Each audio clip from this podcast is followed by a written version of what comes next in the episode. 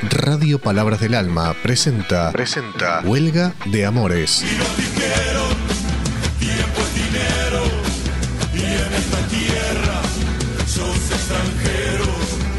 Un programa para acercarnos a los pueblos originarios y a la historia y el presente de América Latina. Huelga de Amores. Conduce Juan Domingo Cabrera.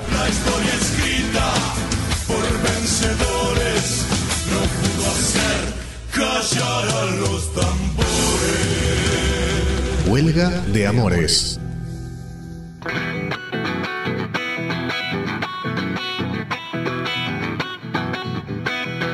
Huelga de amores. Prehispánico es un adjetivo que se utiliza en referencia a lo que existía en América antes de la llegada de los españoles. El término puede referirse a culturas, idiomas, construcciones y cualquier otra cosa con existencia previa a la conquista española de gran parte del continente. La idea de prehispánico en definitiva nos permite hablar de múltiples aspectos de la vida americana previa a la llegada de los españoles. Arte prehispánico, rituales prehispánicos, asentamientos prehispánicos, etc. La noción suele utilizarse como sinónimo de procolombino, asociándose el apellido de Colón al dominio europeo sobre las tierras americanas. Los incas, el imperio más grande de Sudamérica, fue una de las civilizaciones del antiguo Perú que más cultivó la astronomía.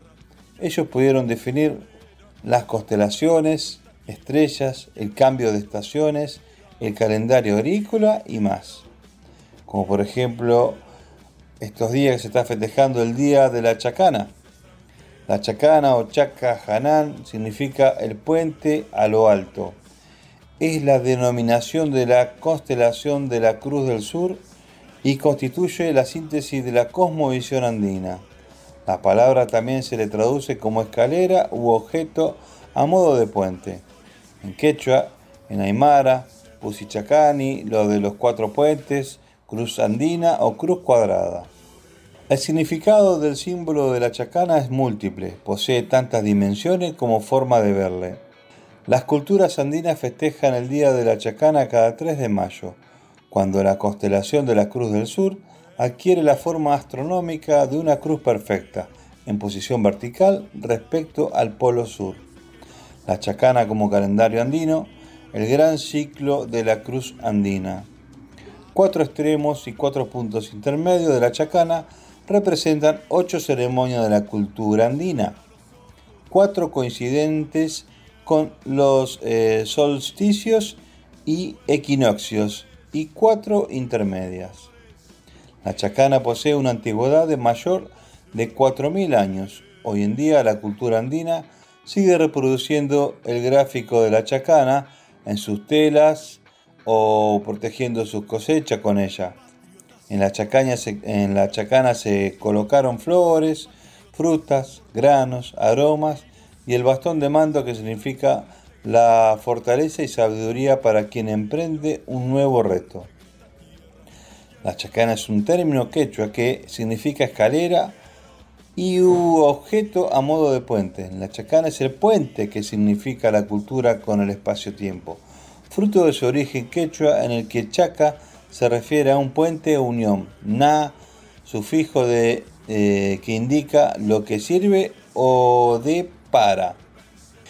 Es representada a través de una escalera de cuatro lados que actúa como un puente entre dos elementos complementarios. Muy bien, de esta manera comenzamos el programa de hoy llamado Huelga de Amores, conducido por quien les habla, Juan Domingo Cabrera, con la operación eh, de Gustavo Rodríguez. Damos las gracias a Bibliotecas Palabra del Alma por el espacio cedido en la radio. Este, es interesante eh, ir viendo también estas historias, estas costumbres que todavía se practican en, el altiplano, que viene a ser cuando dijeron, por ejemplo, que traían cultura cuando vinieron los españoles acá América, ¿no? Bueno, acá ya había cultura, había gente y muy civilizada, como ellos eh, llaman a, ¿cómo es? a los europeos civilizados. Acá ya habían culturas, había este, una población viviendo en armonía y perfectamente con muchos conocimientos, como se nombró recién, en astronomía, podían predecir el eclipse, podían predecir eh, todo, eh, tenían horario también, lo, que era este, la comunicación. No, esto estaba realmente muy adelantado. Pero bueno, los que nos quieren vender es que esto, que acá este, los pueblos originarios era el símbolo del retraso, del atraso, este, del atraso como sociedad y nada que ver. Pero bueno, eso con el tiempo lo tenemos que ir aprendiendo e incorporando en nuestro saber, ¿no? Muchas gracias por empezar a escucharnos este, en este programa Huelga de Amores y le damos la bienvenida a todos. Gracias Gustavo, le damos también la gracia a la Biblioteca Palabra del Alma por permitirnos este, estar en este espacio en el programa que se llama Huelga de Amores. Bienvenidos.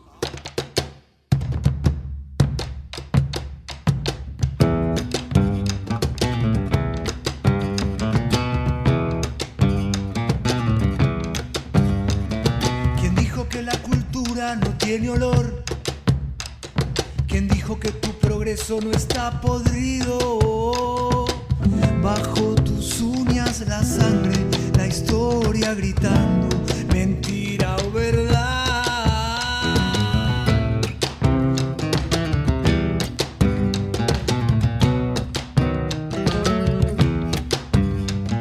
¿Acaso se te ha ocurrido pedir perdón?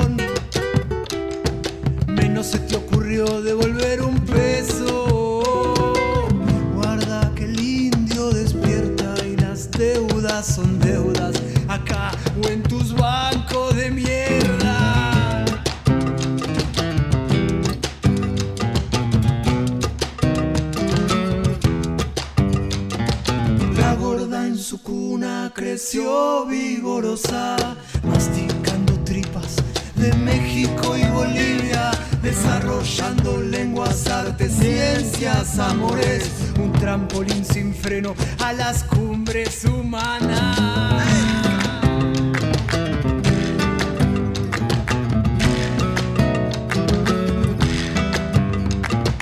Pintan tus pintores, suena tu música fina, sigue creciendo sanitos tus niños, tus niñas, Europa y tu simiente de choreo y de muerte, la belleza de los vencidos. Aún pudre tu fe.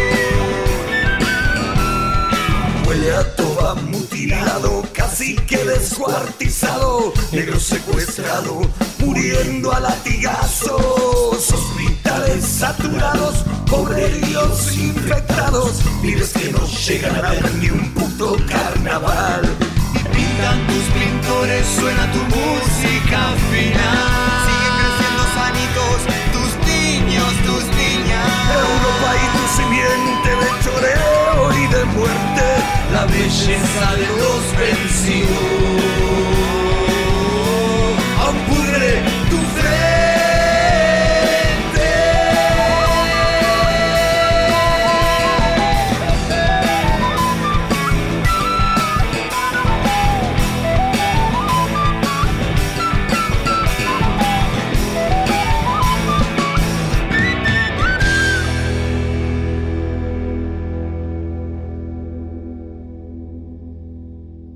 Seguimos en este segundo bloque con historias de resistencias y también de traiciones que han sufrido eh, nuestros pueblos originarios. Eso cabe destacar siempre también en la época colonial y en la época ya desde la, desde la conquista.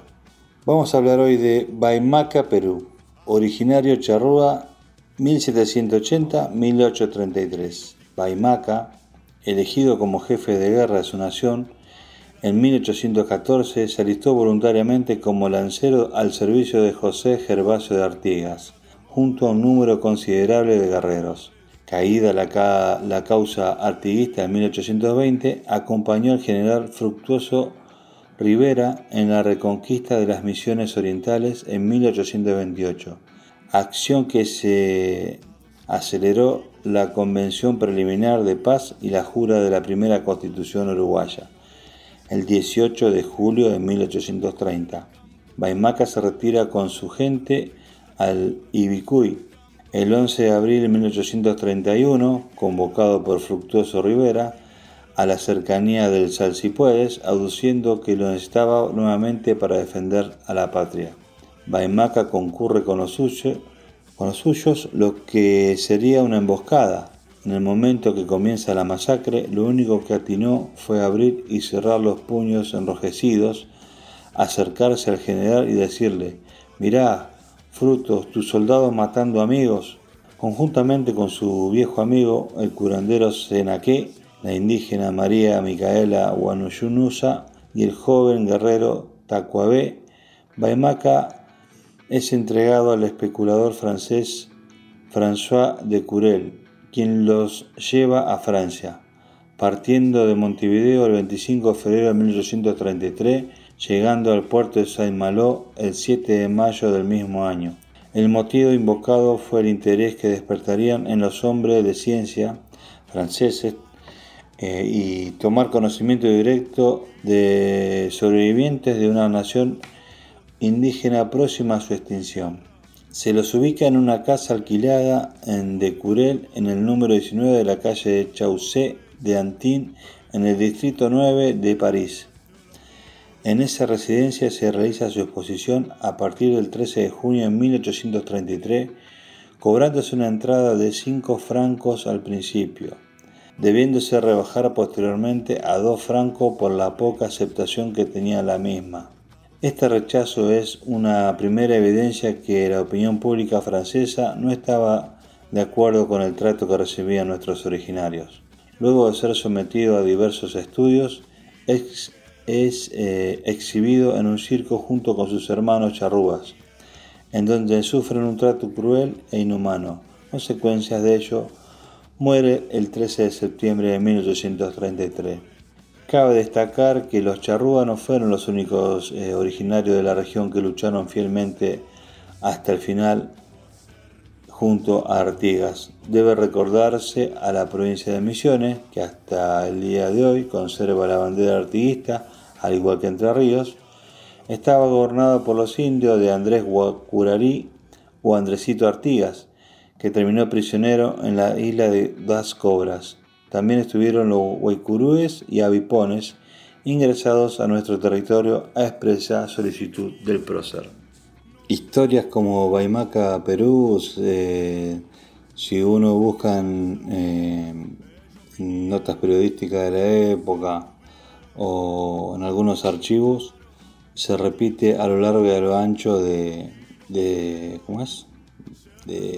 Bueno, de toda América y también acá de este país. Este, cómo los engañaban y cómo los utilizaban para eh, ciertas causas y después este, se los se los asesinaba o se los llevaba a exhibición como animales a museos.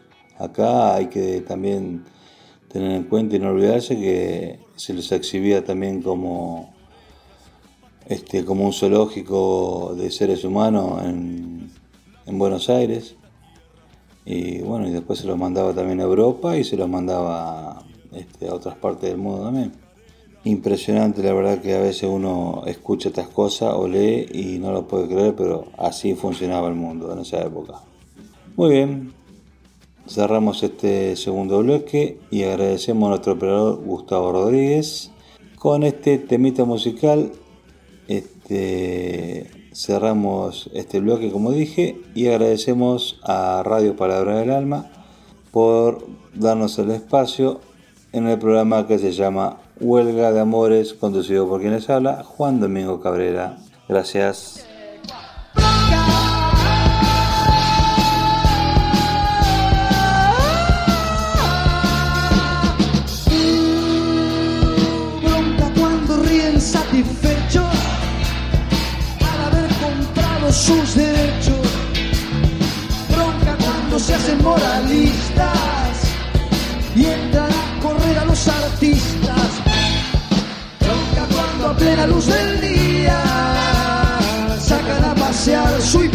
Hipocresía.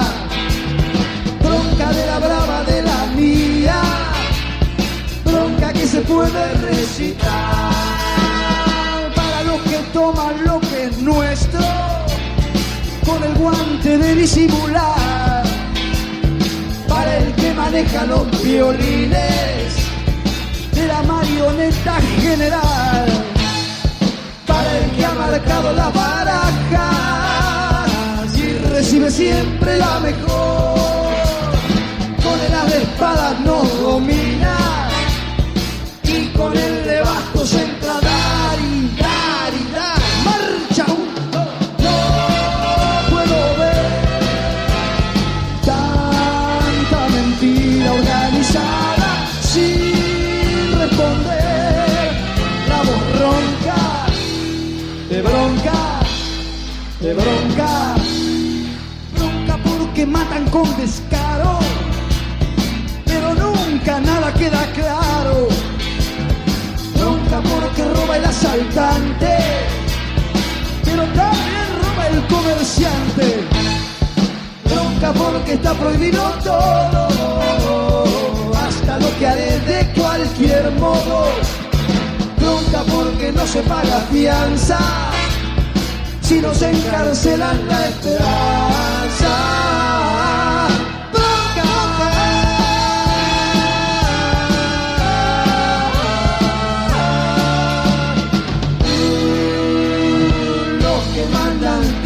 Este mundo repodrido y dividido en dos. Culpa de su afán de conquistarse por la fuerza o por la explotación.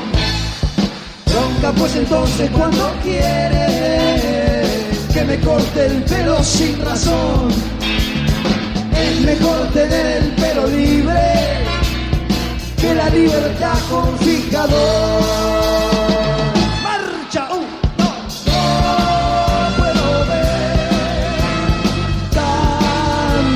Tanto desastre organizado sin responder.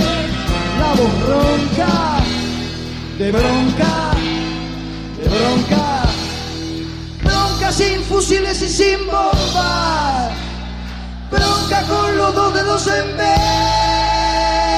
Bronca que también es esperanza. Marcha de la bronca y de la fe. Marcha. Un,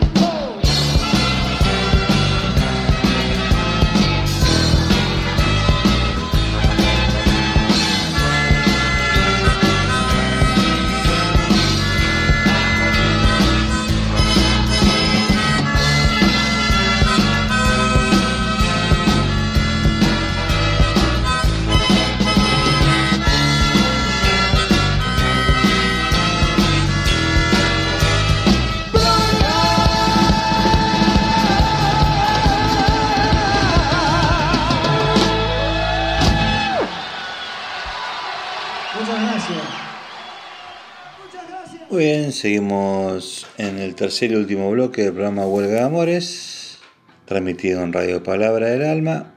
Hoy seguimos con las historias ¿no? de, de lucha y de clases a veces.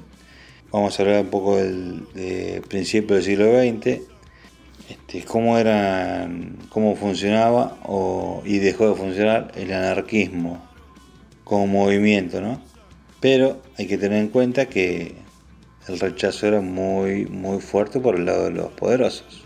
y otros partidos políticos también, en crecimiento que venían.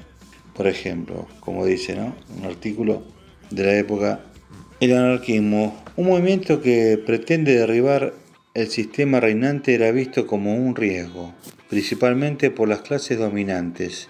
Además, los anarquistas decían que no tenían patria, y para una nación como Argentina que se está conformando, un sujeto que niega la identidad nacional es un peligro.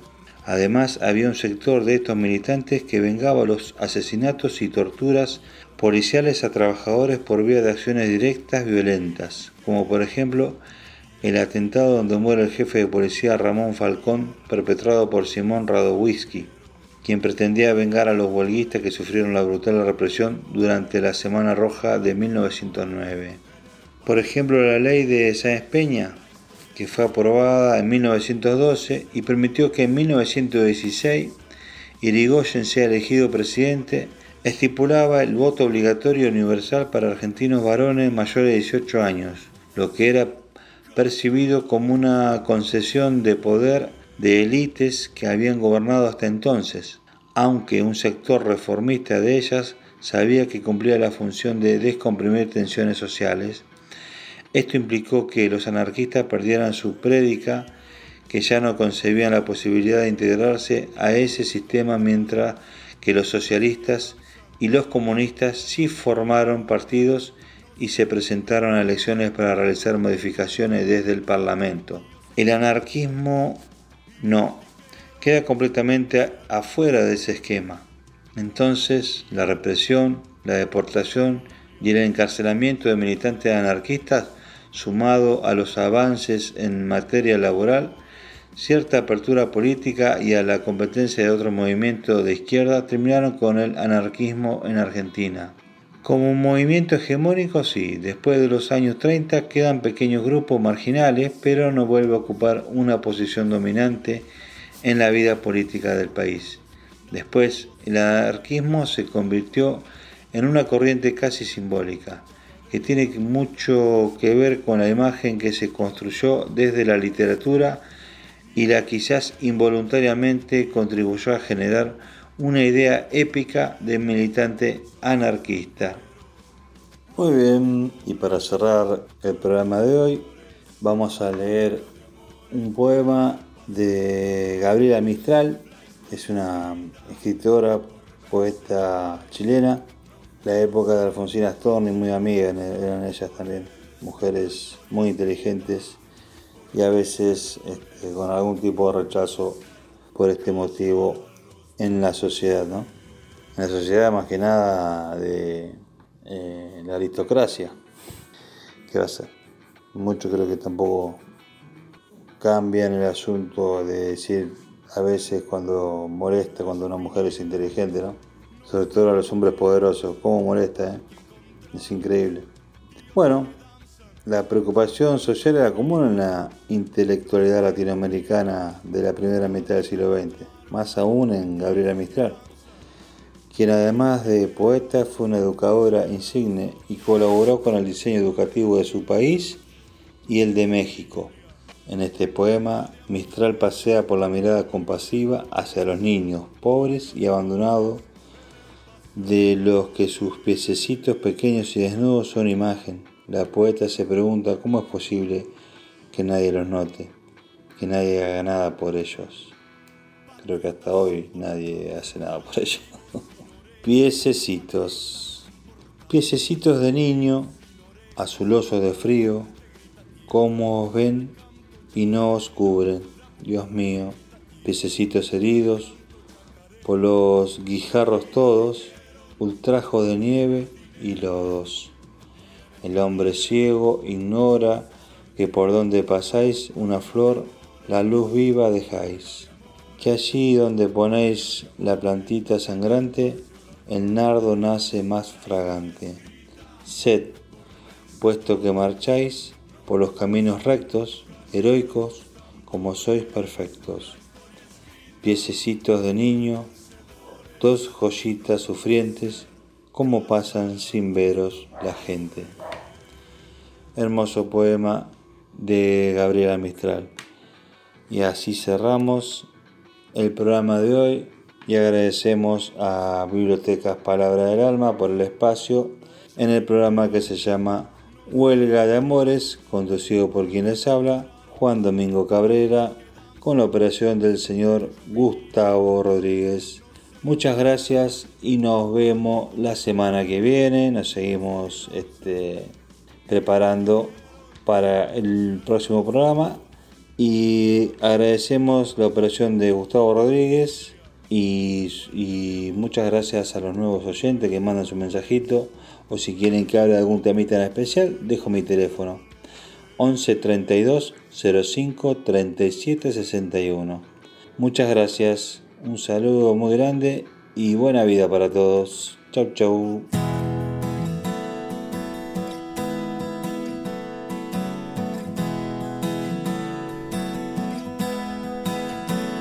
Me marcho pensando si he de volver a tus ojos, tus ojos de cuarto tus ojos que pintan el aire. Viajando hasta donde habita el dolor. Recuerdo tus manos tocando mi carne, tus manos que atrapan el aire. Cómo he de saber si vuelvo? Solo si el sol decide alumbrar tus ojos, tus ojos de cuarto menguante.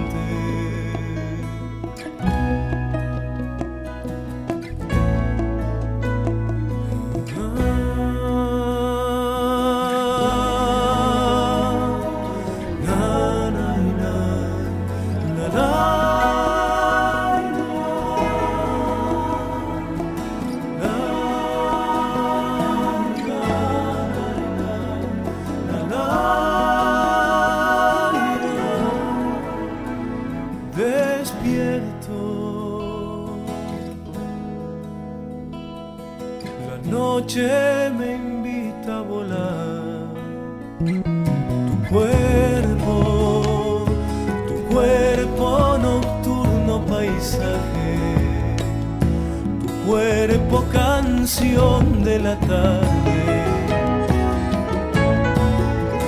Y muero,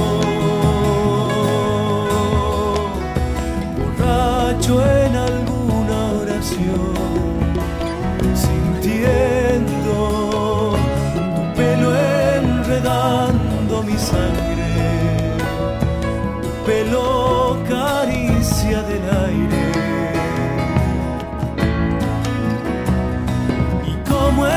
saber si vuelvo? Solo si el sol decide alumbrar tus ojos, tus ojos de cuarto menguante, tus ojos